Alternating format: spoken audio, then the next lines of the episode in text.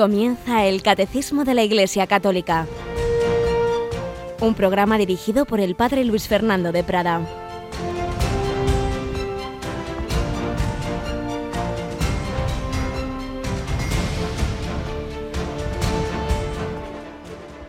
Alabados sean Jesús, María y José. Muy buenos días, querida familia de Radio María y bienvenidos a una nueva etapa tecnológica de Radio María, porque desde anoche a las 12 cambiamos nuestra mesa de emisión, nuestro software también de, emisión y control de sonido. Y bueno, pues como siempre pasa en estos cambios, habrá quizá unos días que haya que ir ajustando cosas, que, pero a largo plazo veréis cómo se va a ir notando cada vez que recibís con mayor calidad este sonido que quiere transmitir la palabra de Dios. Y empieza este primer catecismo de esta primera época con un servidor, Rocío García. Buenos días, Rocío. Buenos días. Y está contigo Nicolás, me parece, ¿verdad? También. También. Nuestro técnico de sonido. Así que contad, contad qué pasó anoche a las 12. Pues anoche a las 12 Nicolás estuvo aquí con el equipo técnico, con José Ángel Lorenzo y demás personal de Radio María, pues haciendo todo, toda una revolución, ¿verdad, Nico? Fue una experiencia única, fue un momento histórico para Radio María. Porque nosotros, como el Papa nos ha recordado en el discurso que dirigió Radio María hace unos días, pues tenemos siempre que buscar lo más sencillo, lo más austero, pero por otro lado, en los aspectos tecnológicos que permiten llevar la palabra de Dios pues al mayor número posible de sitios con la mayor calidad, pues ahí tenemos que hacer nuestro esfuerzo. Y ya lo hemos comentado muchas veces que nuestros sistemas ya los pobres no daban para más, se nos bloqueaban, se nos apagaba y no teníamos ya ni, ni soporte informático para el programa que usábamos, había que cambiar. Y hemos cambiado uno de los sistemas que usan la más profesionales, el Viva X-Frame, gracias a donativos, por supuesto, de oyentes, particularmente de una persona que hizo un donativo muy considerable. Y bueno, pues esto nos permite ir adelante, lo cual, repito, no quiere decir que seguramente en estos primeros días pues haya alguna cosa que aún no funcione bien, porque eso, hay que ir ajustando todo. Pero fue bonito lo que vivisteis ahí anoche, ese momento a las 12, ¿verdad? Esa señal, ese pitidito que era interminable de dos minutos. dos minutos enteros, es una eternidad. Enteros. Y Nico, ¿qué hacíais durante esos dos minutos? ¿Estabais ajustando la pues señal? Durante esos dos minutos se ajustó la señal para que saliese en perfectas condiciones por todos los emisores que tiene Radio María en todo el territorio nacional y después pues ya empezó el programa que, que venía Orar con, el, corazón. Primer programa en el nuevo sistema en Radio María. Un programa de oración muy significativo, porque el discurso que ayer comentamos en varios programas especiales, el discurso del Papa, Radio María, una de las cosas que más destacó en dos o tres momentos del discurso es que una característica muy bella, y, y decía él que es muy importante de Radio María, es el espacio que da a la oración, a los programas de oración y el Papa que tanto pues habla de la oración, pues decía, sí, sí, muy importante que sigan ustedes dando ese espacio a la oración porque es una manera de transmitir también la unión con Dios, la paz y la esperanza, la verdadera esperanza. Y también hablaba naturalmente de la formación en fidelidad al magisterio.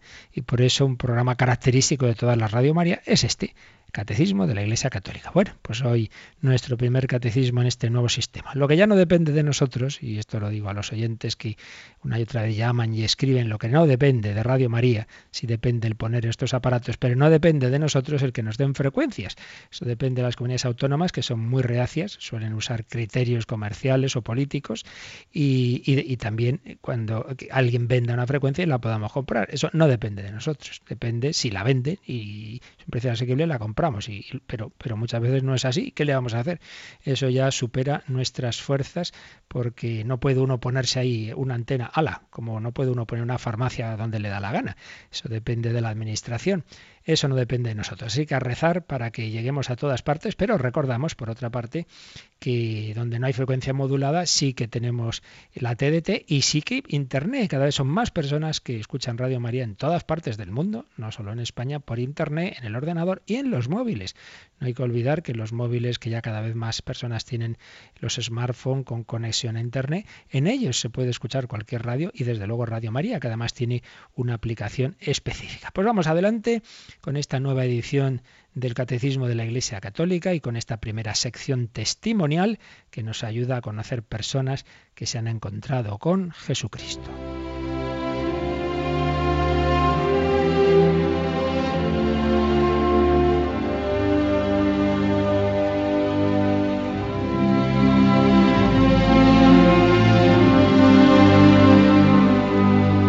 Pues bien, llevamos ya varias semanas en que esta primera sección testimonial la dedicamos a conversos, a personas normalmente del siglo XX que no nacieron en la fe, pero que se encontraron con Cristo en un determinado momento de su vida.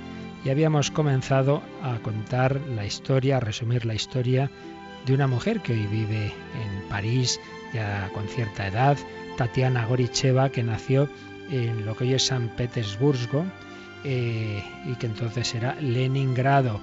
Leningrado, Tatiana Goricheva.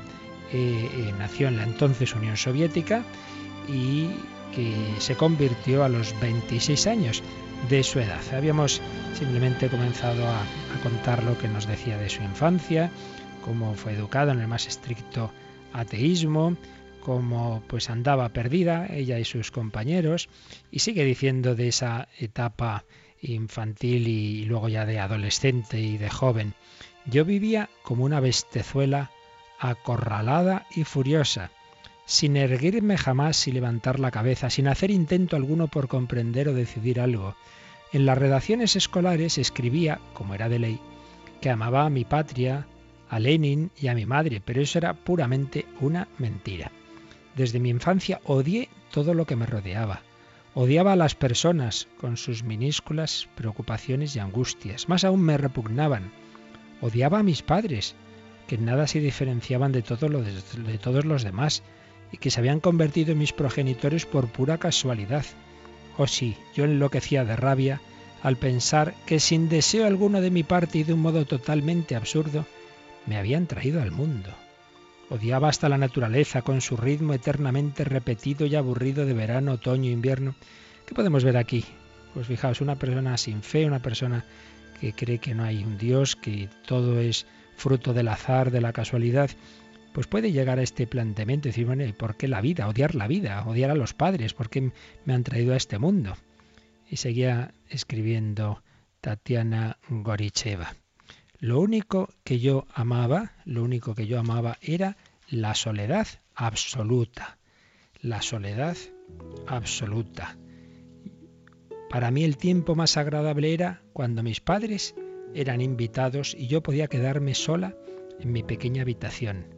Entonces empezaba a soñar con misteriosos castillos encantados y con el infinito.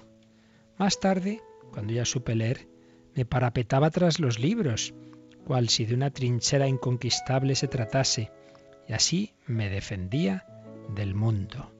Los héroes novelescos eran personas alegres, libres, personas que no se doblegaban ante el conformismo fatal de la vida.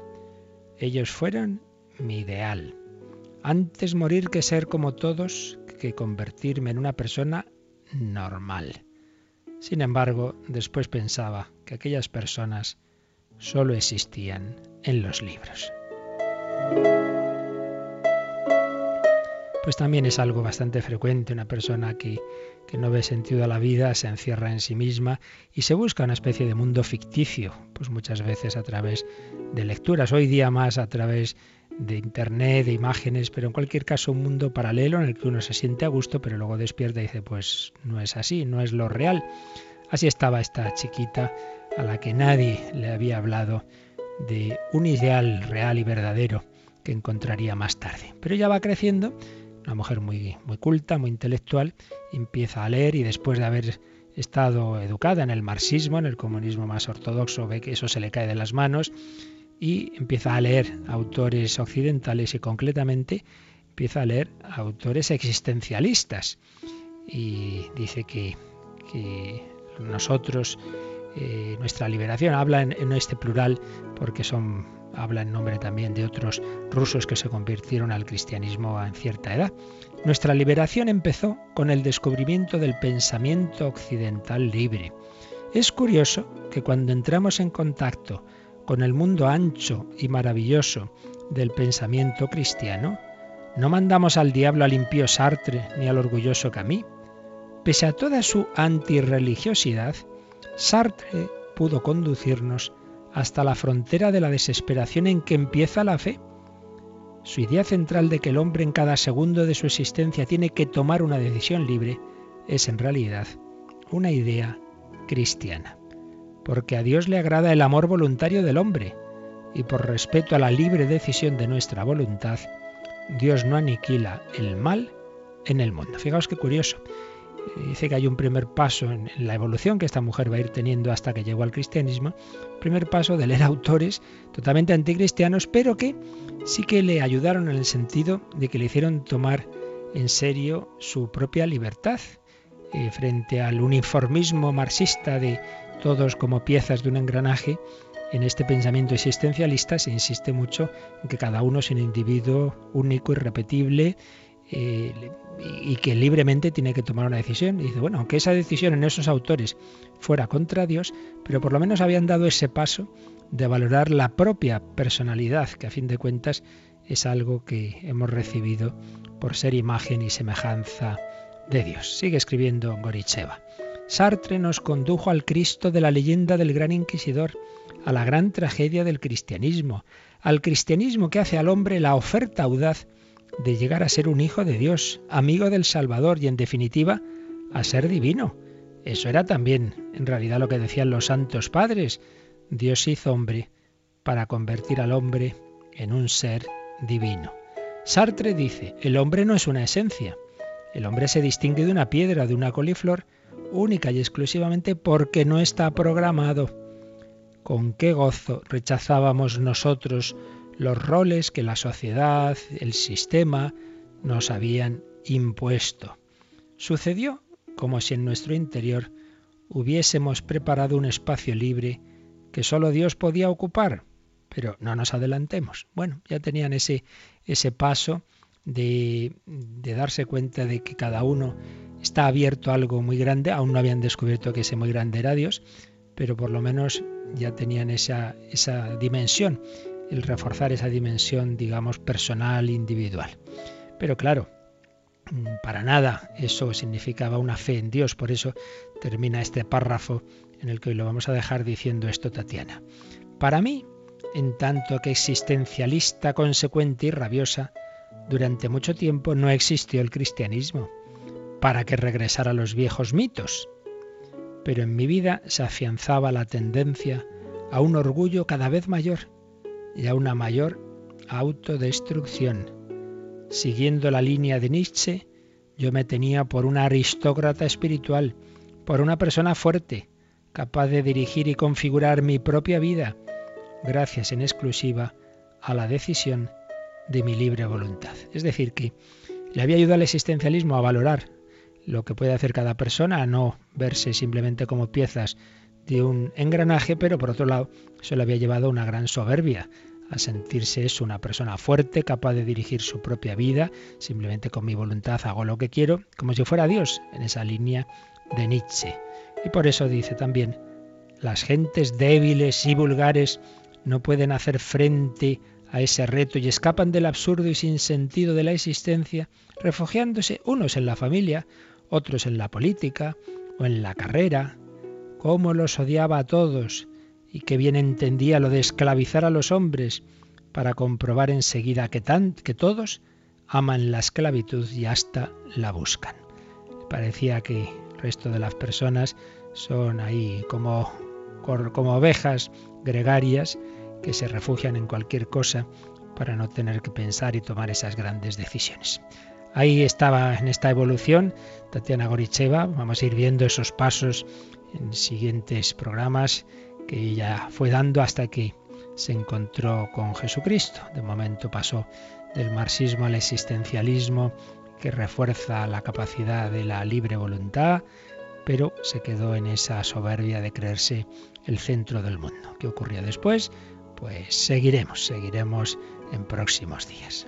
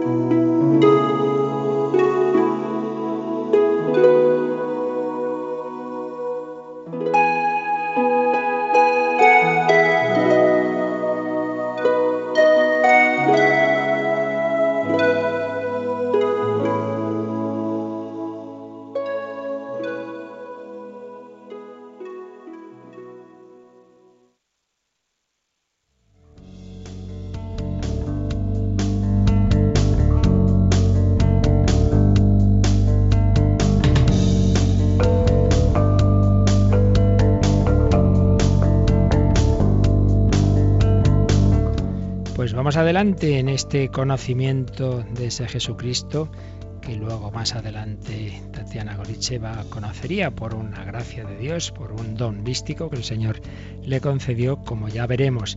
Este Jesucristo, Dios y hombre verdadero, que nos está mostrando el catecismo de la Iglesia Católica, que estamos intentando acercarnos a ese misterio. Siempre será misterio, nunca lo comprenderemos del todo, nuestra mente humana nunca va a comprender del todo al infinito, y menos al infinito hecho finito, que es el Hijo de Dios hecho hombre. Realmente un grandísimo misterio, una persona divina, pero con dos naturalezas, divina y humana.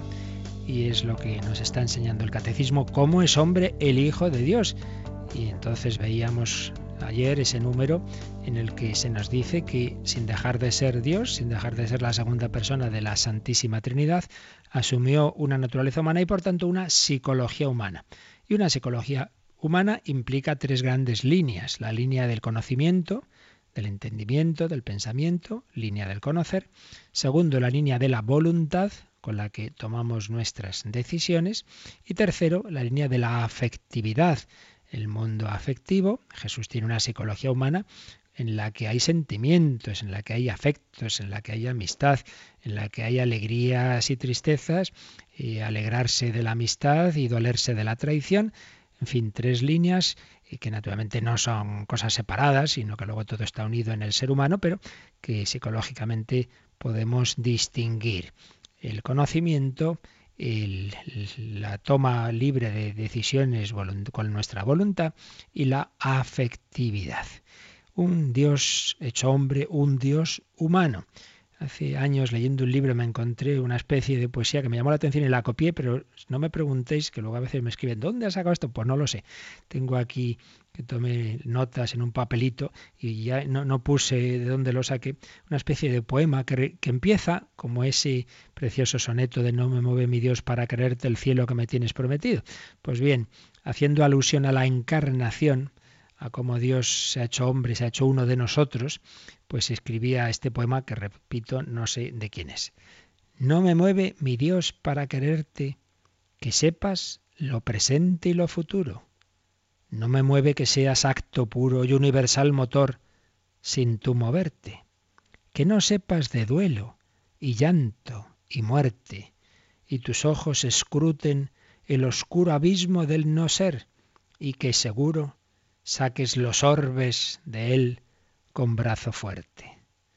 Yo te quiero, Jesús, como a mi hermano, con mi carne y mi sangre, y con el grito de dolor que te arranca el sino humano, o límite que cierra al infinito. Ya te puedo, oh mi Dios, tender la mano y mirarte a los ojos de hito en hito. Pues bien bonito, ¿eh? Que nuestro Dios ha hecho nuestro hermano con mi carne, con mi sangre, con el grito de dolor que Jesús va a dar en la cruz, ese grito final que dice el catecismo, resume todos los gritos todos los dolores de la, de la humanidad, o límite que cierra el infinito. El infinito se ha querido hacer limitado, ha asumido un cuerpo humano con sus límites, ha asumido un alma humana. El alma no es divina, algunos a veces arman lío, no, no. El alma es algo muy grande, sin duda, es espíritu, pero el espíritu creado, que Dios crea en, en ese momento en que se encarna en el seno de María el Verbo. Ya te puedo, oh mi Dios, mirarte a los ojos. Dios ha asumido un rostro humano, un nombre humano, un corazón humano, un pensamiento humano. Y es lo que estamos viendo, cómo Jesús conocía en su vida humana. Y entonces indicábamos ayer bastantes textos del Nuevo Testamento, eh, unos en la línea más bien de que, bueno, como hombre que, que, es y que se hizo y que asumió la limitación, pues tiene un tipo de conocimiento de ciencia humana experimental que llamamos, es decir, la que se aprende por la experiencia, la que aprende un niño, pues escuchando a sus padres, fijándose, mirando, eh, pues en ese día a día de, de las experiencias de, desde la infancia. Entonces, en ese sentido, pues Jesús, como los demás, ha asumido una naturaleza humana y aprende, y por eso nos dice el, el Evangelio, y lo recuerda el, catecismo, que Jesús progresaba en, en, en, estatura, edad y, eh, en estatura, conocimiento y gracia. Progresaba, avanzaba. Por tanto, ahí hay un aprendizaje, un aprendizaje en Jesús. Pero luego también vimos muchos textos más, bastantes más, en la línea de un tipo de conocimiento especial. Jesús conoce los corazones, Jesús conoce la historia de cada uno, Jesús sabe lo que están pensando los demás, por supuesto Jesús conoce al Padre, conoce al Padre, nadie conoce al Padre sino el Hijo, ya que a quien el Hijo se lo quiera revelar.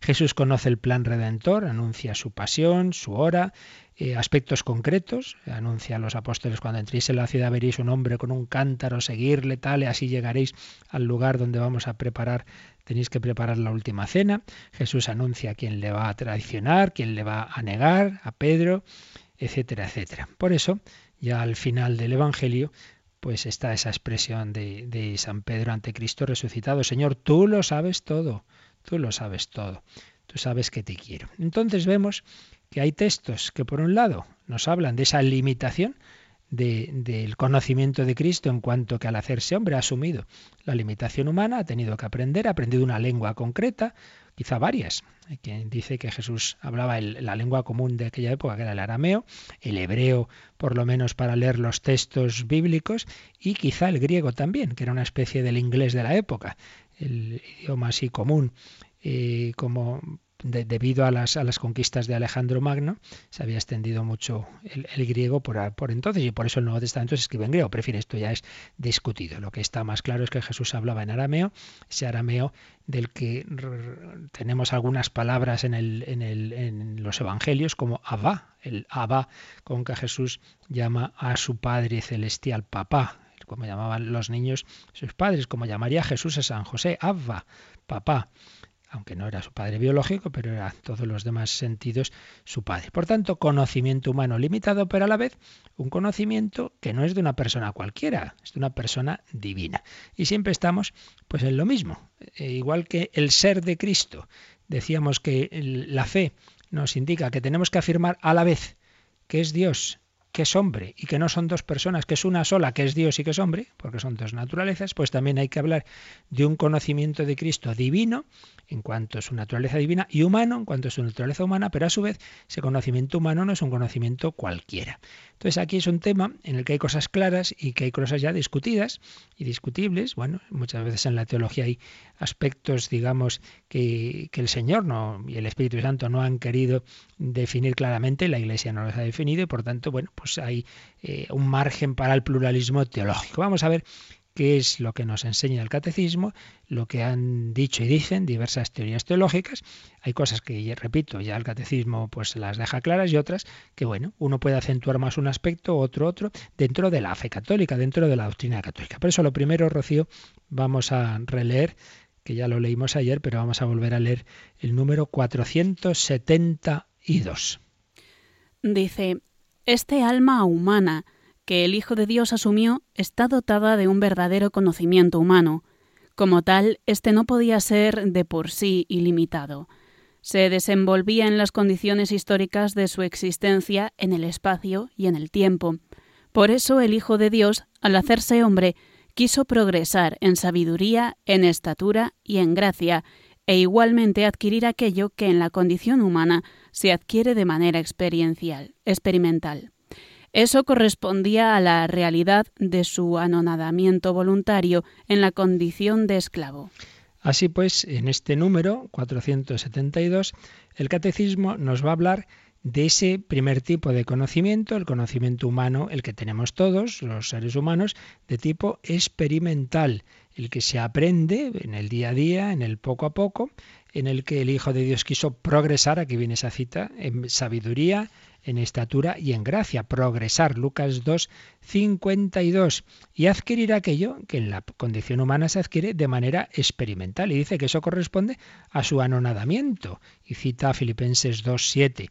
Si el Hijo de Dios no le importó, sin dejar de ser Dios, asumir la naturaleza humana, pues tampoco le ha importado asumir el tener que aprender humanamente una lengua, unas costumbres, etcétera. Ha aprendido. Entonces, en este sentido, eh, pues aceptemos este sentido humano del conocimiento de Cristo, no caigamos en las cosas de los evangelios apócrifos, ¿no? Pues como si nada, Jesús lo, supiera todo eh, humanamente y, y estuviera ya de niño haciendo milagritos constantemente como si no fuera verdadero hombre. No, no, es verdadero hombre. Y, ha tenido que realmente aprender, aprender eh, humanamente. Eh, entonces, este aspecto del conocimiento humano, humano experimental, que luego veremos que hay otro tipo de conocimientos también humanos, pero de orden superior pues lo resaltan mucho los autores eh, modernos y contemporáneos. Como, siempre pasa y hemos comentado muchas veces, dentro de, de, los márgenes de la fe en el misterio, pues en unas épocas han acentuado más unos aspectos, en otras épocas otros. Quiero decir, si Cristo es Dios y hombre, pues uno de los primeros errores fue en el gnosticismo y en el, en el docetismo, eh, no valorar su humanidad. Sí, sí, es Dios, parece hombre, pero realmente no, no, es que, no es que sea realmente hombre. Entonces ha habido épocas en que se la fe y, la devoción se ha fijado mucho en Cristo como Dios pero quizá no suficientemente en que es verdadero hombre. Y esto a veces sigue presente entre nosotros. Cuando se dice, hay lo que sufrió Jesús, y dice, ah, bueno, pero no, no vale porque era Dios. ¿Cómo que no vale? Porque era Dios que por ser Dios no tenía una naturaleza humana, un alma humana y un cuerpo humano que podía sufrir tanto y mucho más que nosotros. No por ser Dios deja de ser un hombre que sufre. Por tanto, no caigamos en dejar de lado esa humanidad. Pero en otras épocas, y ahí es más bien la nuestra, es al revés. Lo que se deja en segundo término es la divinidad. Jesús es nuestro hermano, Jesús es hombre, nuestro compañero, nuestro amigo, bueno, pero es nuestro Dios. ¿eh? Y eso en cambio se deja como bastante de lado. Y eso puede tener unos márgenes más o menos aceptables, pero puede ya llegar al error claro y a la herejía. Si ya se niega que Cristo sea Dios o se le pone como una persona humana más o menos unida a Dios, bueno, eso ya no es la fe como vimos en días anteriores. Bueno, pues algo así pasa con el conocimiento. Si se acentúa mucho lo divino y no suficientemente lo humano, pues parece que cuando Jesús aprende, hace que aprende, pero en realidad ya se lo sabía. Que nombre, que, que aprende de verdad porque en ese aspecto de ciencia experimental, pues, pues va como los demás, como los, el niño, no es que el niño Jesús ahí en el seno de, de María y ya se lo sabe todo, ¿no? Humanamente va, va a ir dando esos pasos en ese aspecto de ciencia experimental. Pero es muy fácil irnos al otro extremo y entonces negar en Cristo cualquier otro tipo de conocimiento superior que incluso han tenido en cierto nivel profetas y santos y resulta que Cristo no, ¿no? Como es hombre, entonces él no va a ver al Padre, no conoce al Padre, no sabe el futuro. Hombre, esto ya es otra cosa. Pero vamos a fijarnos ahora a insistir en este aspecto del conocimiento humano experimental de Jesucristo, verdadero conocimiento humano. Pero antes de ello, pues vamos a quedarnos un momentito en, oración, contemplando a, Jesús y, y, diciéndole como, como le, dijo San Pedro, Señor, tú lo sabes todo, tú sabes que te amo. Vamos a, a mirar a Jesús, vamos a pedirle que aumente nuestra fe y sobre todo nuestro conocimiento y amor a Él.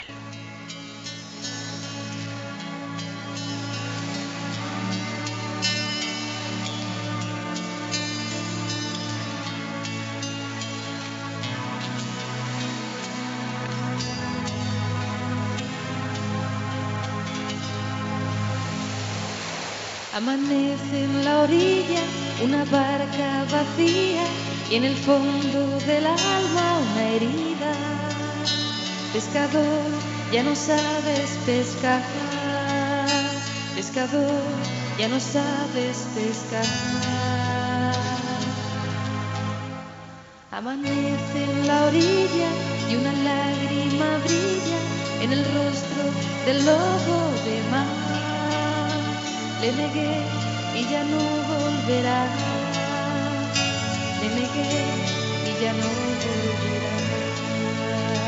Amanece en la orilla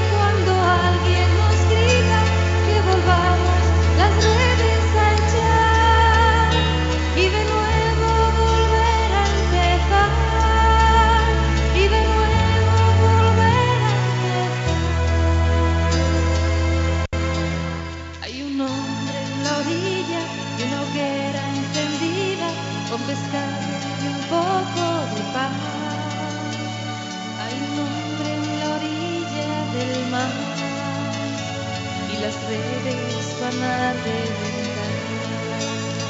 a Amanece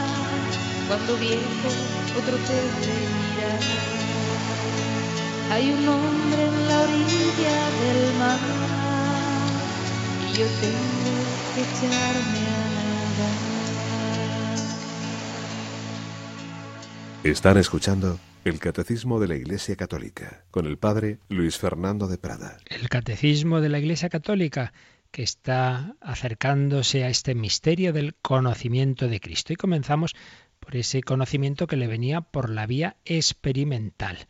Uno de los teólogos que hemos seguido con bastante frecuencia en exposiciones anteriores fue ya falleció el el padre jesuita Jean Calot, fue profesor de Cristología en la Gregoriana, y él insistía en este aspecto. Luego veremos, él escribía eh, esto antes del catecismo, que algunas cosas que decía se quedaron cortas respecto a lo que luego nos va a enseñar el catecismo. Pero bueno, vamos a fijarnos en cómo insistía en algo que en sí mismo es verdadero sobre esta ciencia experimental de, Jesucristo. Eh, decía que tenemos que, que reconocer que Jesús adquirió conocimientos por medio del ejercicio normal de su inteligencia, como los demás hombres, un conocimientos que tenían un carácter limitado. Nos lo ha dicho este número que acabamos de leer. Todo lo humano de por sí es limitado. Y conocimientos que iban progresando al mismo ritmo que el desarrollo intelectual humano. Entonces dice que sería arbitrario atribuir a Jesús conocimientos científicos y técnicos superiores a los de sus contemporáneos. Imaginaos te lo digo yo ahora, ¿no? Pues que Jesús dijera, pues realmente la, realidad de la, del universo eh, es lo que dice la teoría de la relatividad. Bueno, eso no tendría ningún sentido. Jesús tiene un conocimiento humano pues de, su momento y de su época. Y de hecho, en ningún sitio eh, Jesús manifiesta conocimientos así de este tipo, ¿no? Durante sus años, unos 30 en Nazaret, llevó una vida exteriormente común, no realizó ningún descubrimiento científico, no fue autor de ningún invento, no sabemos que hiciera progresar la técnica del oficio que desempeñaba. Me viene ahora a la mente esa, esa escena de la película La Pasión de Cristo de Mel Gibson, que pone así un poco pues por, por dar un momento simpático, ¿no? Pues un recuerdo de Jesús en Nazaret con la Virgen y como que había inventado las sillas, ¿no? Había inventado una silla para sentarse a la mesa, ¿no? Y que la Virgen le dice, bueno, esto no tendrá mucho futuro. Bueno, pues evidentemente es un momento simpático, pero no es que en absoluto Jesús hiciera nada de eso. Los habitantes de Nazaret no advirtieron nunca en él nada notable o extraordinario, lo que explica su sorpresa al inicio de su vida pública, cuando empiezan a llegar noticias de la fama de Jesús, de los milagros que hace, etcétera, dicen, pero bueno, pero no es este el hijo del carpintero. Por tanto, lo veían pues como un hombre exteriormente normal, que no sabía más de lo habitual en los aspectos humanos, luego pues se manifestará su sabiduría en lo divino, pero en los aspectos, digamos, científicos, tecnológicos, pues como otro cualquiera. Dice Galot, es el Hijo de Dios quien adquiere lenta y progresivamente conocimientos experimentales con las limitaciones necesariamente inherentes. La aventura de la encarnación implica el compromiso del verbo que tiene la omnisciencia divina, esto no lo olvidemos, como Dios por supuesto lo sabe todo, y como Dios sabe la relatividad o lo que sea, sí, sí, pero estamos hablando del verbo hecho carne. Entonces, el compromiso del verbo en el humilde desarrollo de una inteligencia humana. Al asumir una condición humana semejante a la nuestra, el verbo ha aceptado las limitaciones de una ciencia ligada a un ambiente, a una época y a un oficio. Bueno, hasta aquí prácticamente todos los teólogos estarían de acuerdo. Eh, luego ya dice, entra en un tema en que bueno, unos responden más en un sentido, otros en otro. Dice, hay que atribuir ignorancia o error al Hijo de Dios. Entonces distingue la ignorancia del error. Entonces dice que si entendemos por ignorancia en el sentido no culpable, sino, pues hombre, que uno no puede saber todo. Pues dice, Jesús ha ignorado humanamente muchas más cosas de las que conocía, porque esta es la situación de toda ciencia experimental humana. No conocía las verdades científicas que fueron descubiertas en épocas posteriores, por ejemplo. Un científico de hoy conoce mucho más sobre la constitución íntima de la materia. Pues desde luego, para la tarea que el Hijo de Dios al hacerse hombre tenía que realizar, que era de tipo religioso, no le hacía ninguna falta a esa humanidad, a ese conocimiento humano de Cristo, conocer la constitución íntima de la materia. Por lo tanto, podemos pensar que eso humanamente, repito, no lo sabía, pues sí, podemos pensarlo, es totalmente lícito. Eh, y entonces eso no, es algo eh, malo para Cristo. Dice al revés, Galot, Jesús ha dado un sentido superior a la ignorancia humana, porque no ha sido considerada indigna de ser asumida por el que es Dios. Y aquí, pues, personas humildes con pocos estudios piensen esto, ¿no? Que Jesús en este sentido, pues también ha querido compartir una ciencia humana limitada. Pero otra cosa distinta a la ignorancia es el error. Es el error porque dice Galot, el error implica una contradicción con la verdad, que no es simplemente resultado de la ignorancia, sino que supone la voluntad de haber querido afirmar más de lo que se sabía. Por su rectitud, Jesús nunca ha hecho afirmaciones que fuesen más allá de su saber. No conociendo, por ejemplo, la constitución íntima de la materia o del mundo sideral, se limitaba a constatar las apariencias, sin emitir juicios más precisos, solamente quiere ser maestro en la doctrina religiosa. La ausencia de error se debe especialmente a la humildad que acepta las limitaciones del conocimiento. Y por esa humildad, otro aspecto interesante, Jesús se ha dejado instruir por los demás. En esto ha habido teólogos, todo medievales, que decían, bueno, Jesús hacía como que aprendía, pero no aprendía. Hombre, ¿y por qué no? ¿Por qué no? ¿Por qué no eh, en este aspecto, luego ya repito que añadiremos otro tipo de ciencias en Cristo que Galot no, no veía tan claras, pero la mayoría de los autores y el catecismo sí, de otro origen superior. Bueno, él también hablaba de conocimientos de origen superior, pero no nos liemos. De momento digo que Galot dice que Jesús podía aprender de otros, otros autores medievales decían que no, pero es totalmente lícito decir que sí. No hay imperfección alguna en que un niño o un hombre aprenda algo de los demás. Al revés, un hombre debe saberlo hacer como miembro de una sociedad donde nos ilustramos recíprocamente. Pues sí, la verdad es que sería como poco humano el que Jesús, la Virgen y San José le enseñaran algo. No, ya me lo sé. Hombre, sería un poco extraño. María y José han ejercido realmente una influencia en la psicología de ese niño Jesús. Y no solo María y José, sino que todos los ambientes humanos donde vivió Jesús fueron dejando en él sus huellas, ¿eh? en su modo de pensar y de expresarse. Y esto desde luego se nota en los textos evangélicos, pues como por ejemplo, cuando Jesús pone la, parábola de la mujer que ha perdido una dracma y la está buscando, pues eso lo ha debido ver en la Virgen María, buscar ahí algo, eh, una monedita, algo que ha perdido en su casa. Y cuando habla de los campos, de, de las flores, de los pájaros, todo es lo que Jesús ha ido viendo y eso ha ido quedando en su alma. Los textos evangélicos muestran que no se ha cerrado en sí mismo, que no se ha hecho impermeable al propio ambiente. Dice que sería excesivo pensar que cuando Jesús hace una pregunta, pide una información, está disimulando, está simulando ignorancia y en realidad no le hacía falta saber la respuesta. Dice que aquí vemos un peligro de docetismo. Docetismo es esa herejía, la de las primeras que hubo, de una humanidad aparente. Parece que es hombre, pero no lo es. Pues parece que ha asumido un conocimiento humano, pero en realidad no es conocimiento humano porque ya se lo sabe todo. Para descartar en Cristo toda imperfección, esta teoría docetista eh, ve como una especie de educación solo aparente, una actitud exterior en las preguntas o en las conversaciones con los demás. Pues no, no hay por qué pensar que, que, Jesús disimulaba, no, no, también recibía informaciones de los demás, preguntaba, ¿dónde habéis puesto a Lázaro? Pues en tal sitio, pues sí, que, que, claro, que si él podía eso haberlo sabido por un origen divino de conocimiento, sí, pero humanamente, en el orden humano de conocimiento que se aprende por la experiencia, pues ahí Jesús no sabe y lo pregunta. También en el campo de los conocimientos y de los comportamientos religiosos, también ahí incluso Jesús ha recibido de los demás. No hay que olvidar que María y José pues le han enseñado los salmos, ha aprendido a rezar, ha ido a la sinagoga. Todo esto ha entrado en el alma de Jesús.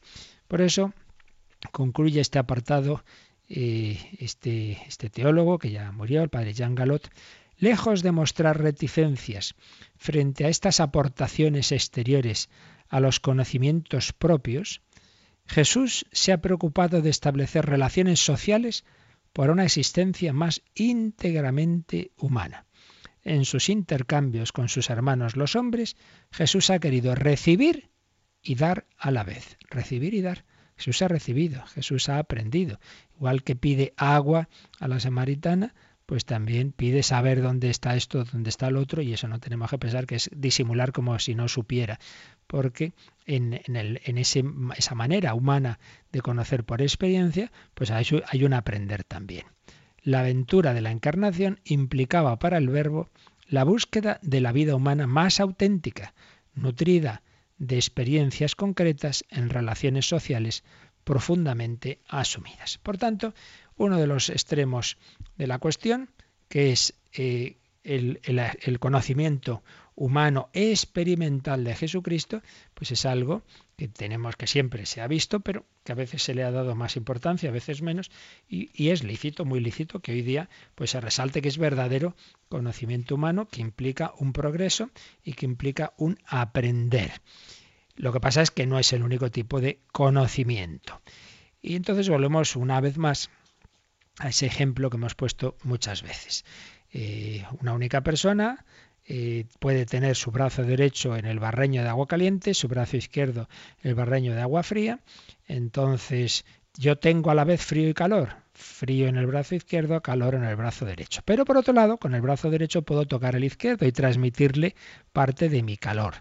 Bueno, pues Cristo es una única persona que a la vez puede conocerlo todo en su brazo derecho, en su naturaleza divina, y a la vez ir aprendiendo con conocimientos limitados en su naturaleza humana. Está claro. Pero es una única persona y esa única persona mueve los dos brazos. Entonces, el brazo derecho, la naturaleza divina, también influye en la humana. Por eso Cristo puede hacer milagros con su poder divino, pero a través de su naturaleza humana y de, esas manos que tocan los ojos del ciego, etcétera. Bueno, pues también la ciencia divina de Cristo está claro que hay algo que influye en la humana. Entonces, no separemos tampoco. Una cosa es distinguir y que no hay que mezclar lo divino y lo humano y otra cosa es negar, eh, separarlas de tal manera como si, si el Cristo hombre no supiera nada eh, por ser el Hijo de Dios. Entonces vamos ahora a seguir la exposición sistemática que resume maravillosamente pues toda la historia de la teología y también los manuales que aquí estamos siguiendo que ha hecho el Monseñor José Rico Pavés, fue profesor de, de, Cristología en Toledo y que trata este tema a fondo en una publicación sobre Jesucristo que amablemente me ha dejado. Entonces, eh, dice, vamos a irle siguiendo, repito, porque nos, me evita a mí el resumir otras muchas cosas porque ya él la resume estupendamente. Sobre este tema de las ciencias, la ciencia humana de Jesucristo.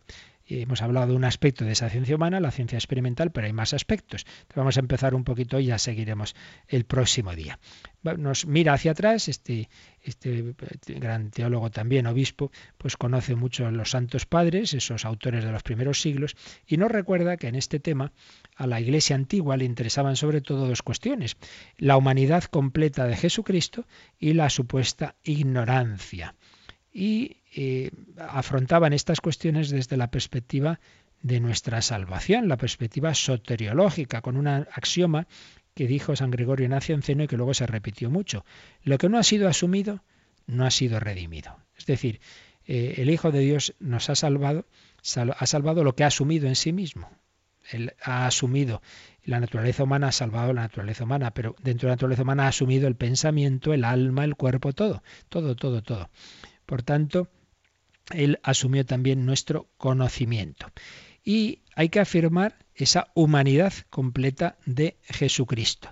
Frente a los docetas, que negaban un cuerpo verdadero, decían, bueno, parecía cuerpo, pero en realidad era una especie de fantasma. No, no, no, ha asumido un verdadero cuerpo. También frente a Apolinar, que negaba un alma íntegra. Decía, Cristo no tiene alma humana, simplemente es el logos que mueve el cuerpo humano. No, frente a eso, el concilio de Calcedonia pues nos va a afirmar un Cristo perfecto en la divinidad y perfecto en la humanidad. salvada la propiedad de cada una de las naturalezas. La naturaleza humana tiene sus características, la divina las suyas, pero ambas son de la misma y única persona. Y en nombre de, estos principios, la Iglesia va a afirmar el crecimiento de Jesús en edad, sabiduría y gracia, como exigencia del realismo de la encarnación. Y aquí nos trae una cita muy interesante de, un santo padre que ya citamos hablando del concilio de Efeso, San Cirilo de Alejandría, que decía, es humano crecer en edad y sabiduría y también en gracia. De alguna manera el entendimiento se desarrolla al ritmo de las dimensiones corporales, la infancia, la lactancia, la infancia, etc. Dice que, hombre, que aparecer en un bebé el verbo con una sabiduría asombrosa, hubiera sido factible. Pues sí, Dios podía haberlo hecho, pero no dejaría de tener algo de monstruoso. Dios ha permitido que las limitaciones humanas le rijan. Por tanto, ya los santos padres, como San Cirilo de Alejandría, pues veían el sentido de que al asumir la naturaleza humana, el verbo ha asumido la limitación humana, porque es verdadero hombre, perfecto hombre. Pero, pero, a la vez, a la vez, que hay que aceptar, que hay que afirmar esta humanidad total y por tanto limitada del Hijo de Dios, también hay que atribuirle una perfección sin igual, porque no deja ser la humanidad del Redentor, del Hijo de Dios, del centro de la historia. Entonces, fijaos, aquí pasa como en todos los demás, todos los demás misterios, en todas las, las demás verdades de fe, que hay que asumir a la vez dos extremos que a veces a nuestra mente le parecen contrapuestos. El misterio de la Trinidad, a la vez Dios es uno y trino, esto es contradictorio, no, es uno en el aspecto de la misma naturaleza, la misma esencia, y trino en el aspecto de las personas. Entonces uno puede alejarse de la verdad por los dos extremos, acentuar la unidad de manera que las personas son modos de hablar, pero no, es que sean tres personas distintas, entonces eh, caemos en el error eh, negando el extremo de las tres personas. O al revés, acentuamos tanto que son tres personas distintas que al final son tres dioses. Pues ni una cosa ni otra. La verdad católica es que es un solo Dios en tres personas. Bueno, pues algo así ocurre en esto. Unos acentúan tanto que es verdadero hombre, y limitado, que al final es tan limitado que, que no parece desde luego que sea el Hijo de Dios. Y otros acentúan tanto que es Dios que no parece hombre. Bueno, pues hay que afirmar a la vez eh, los dos extremos que como hombre tiene un, ha asumido un conocimiento humano limitado que va aprendiendo, lo que hemos visto antes en el padre Galot, pero también hay que, hay que ser conscientes de que ese conocimiento humano es el conocimiento de una, de una psicología humana unida a la persona del verbo de Dios y que, hombre, viene a la tierra porque sabe lo que tiene que hacer y conoce al Padre y conoce a los hombres.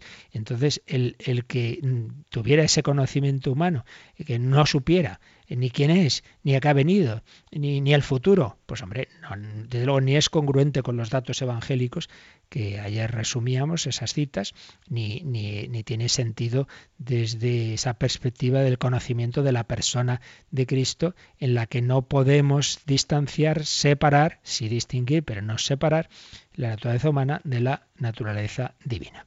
Por tanto, dos extremos que hay que afirmar a la vez. Y por eso, además de ese conocimiento humano experimental, veremos que la inmensa mayoría de los teólogos en la historia y desde luego la formulación que hace el magisterio moderno de la Iglesia, por lo menos en tres textos, uno de ellos el catecismo, nos va a hablar de otros tipos de, de ciencia en, en, el conocimiento humano de Cristo, pero de otro tipo superior al conocimiento que viene por la mera experiencia. Pero lo tenemos que dejar aquí tema es complicadillo, nos llevará algunos días más, pero es muy bonito porque nos va a ayudar a acercarnos a conocer más a ese Jesús que nos conoce a nosotros. Pues ojalá, cuanto más le conozcamos, conocimiento interno de Cristo, que pide San Ignacio de Loyola en sus ejercicios, para más amarle y seguirle. Lo dejamos aquí, miramos a este Jesús resucitado que está que como viviente resucitado, desde luego nos conoce a cada uno de nosotros, sabe lo que hay en nuestro corazón, pero además lo sabe porque Él vivió una vida humana como la nuestra. Lo sabe no desde arriba, desde fuera, sino por propia experiencia humana. Nos quedamos invocándole, pero también si queréis alguna pregunta, alguna cuestión o testimonio de esto o cualquier otra cuestión, podéis hacerlo ahora.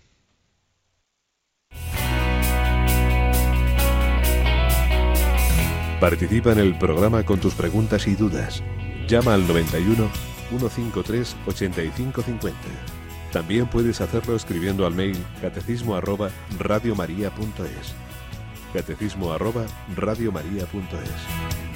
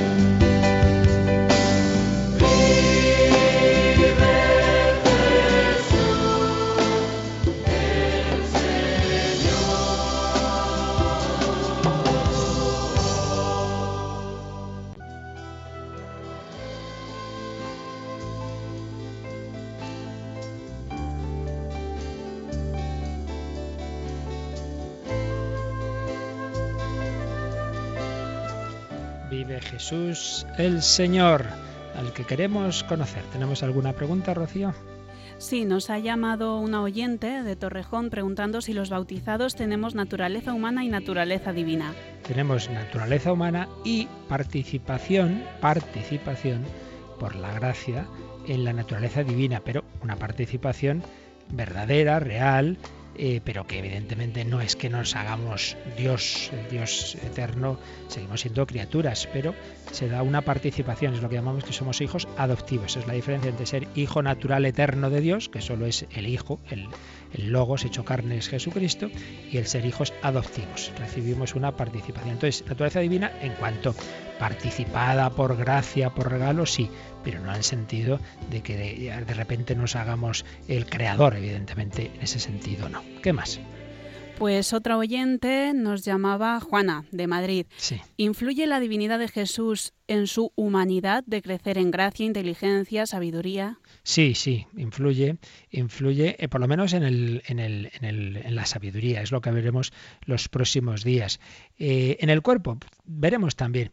Influir no quiere decir que deje de ser una auténtica humanidad. Repito, no es que entonces como es una humanidad rara que que no tiene las limitaciones de los demás o que no, o que no crece, no, no, no, pues sí, es, humana, eh, perfecta humanidad, pero influye, como hemos dicho el ejemplo de que el brazo derecho eh, puede transmitir su calor al brazo izquierdo, que estaría frío, pues también la naturaleza divina influye en la humana, pues eh, a través de, en el caso del conocimiento ya veremos cómo, a través de unas especiales iluminaciones al conocimiento humano de Cristo y, a lo demás, pues por ejemplo, en el caso de los milagros, claro, la naturaleza humana como tal no puede hacer un milagro, pero la naturaleza divina, la persona divina, eh, con su poder divino, a través de la humana, sí puede hacer el milagro. En ese sentido, influye. ¿Qué más puede influir? Pues lo veremos.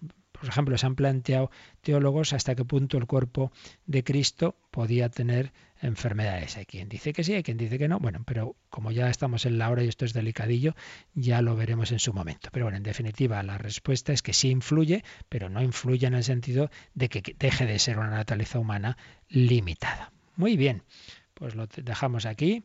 Y, y, nada, seguimos en este primer día, 12 de noviembre, primer día de emisión de Radio María, con nuevos sistemas gracias a las ayudas de todos vosotros, particularmente de alguien que hace unos meses hizo un buen donativo y seguimos pidiendo esos donativos. Yo recuerdo también en la recomendación de dos CDs para este mes, el CD que preparamos ya el año pasado en el mes de noviembre con diversas charlas y programas sobre el más allá, todas estas realidades. Si ahora da tiempo, Rocío, y lo tienes ahí a mano, pon si quieres la, la, cuña que nos habla de este CD. Y el que estamos preparando, que yo espero que ya mañana esté listo para que a partir del lunes podamos enviarlo a los que estéis solicitando, un DVD con muchas, muchos temas, conferencias y recopilación de programas sobre esa gran cuestión del sufrimiento, porque Dios permite el mal, cómo hace llevar el sufrimiento con serenidad, con esperanza, todo eso estamos haciendo un recopilatorio porque es un tema muy importante para nuestra vida. La bendición de Dios Todopoderoso, Padre, Hijo y Espíritu Santo, descienda sobre vosotros. Alabado sea Jesucristo.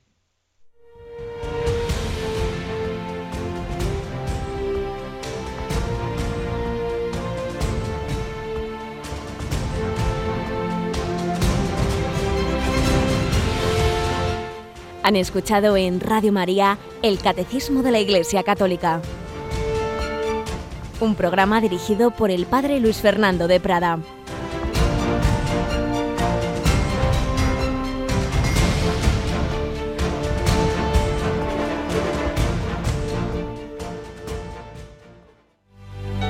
Queremos ser tu radio.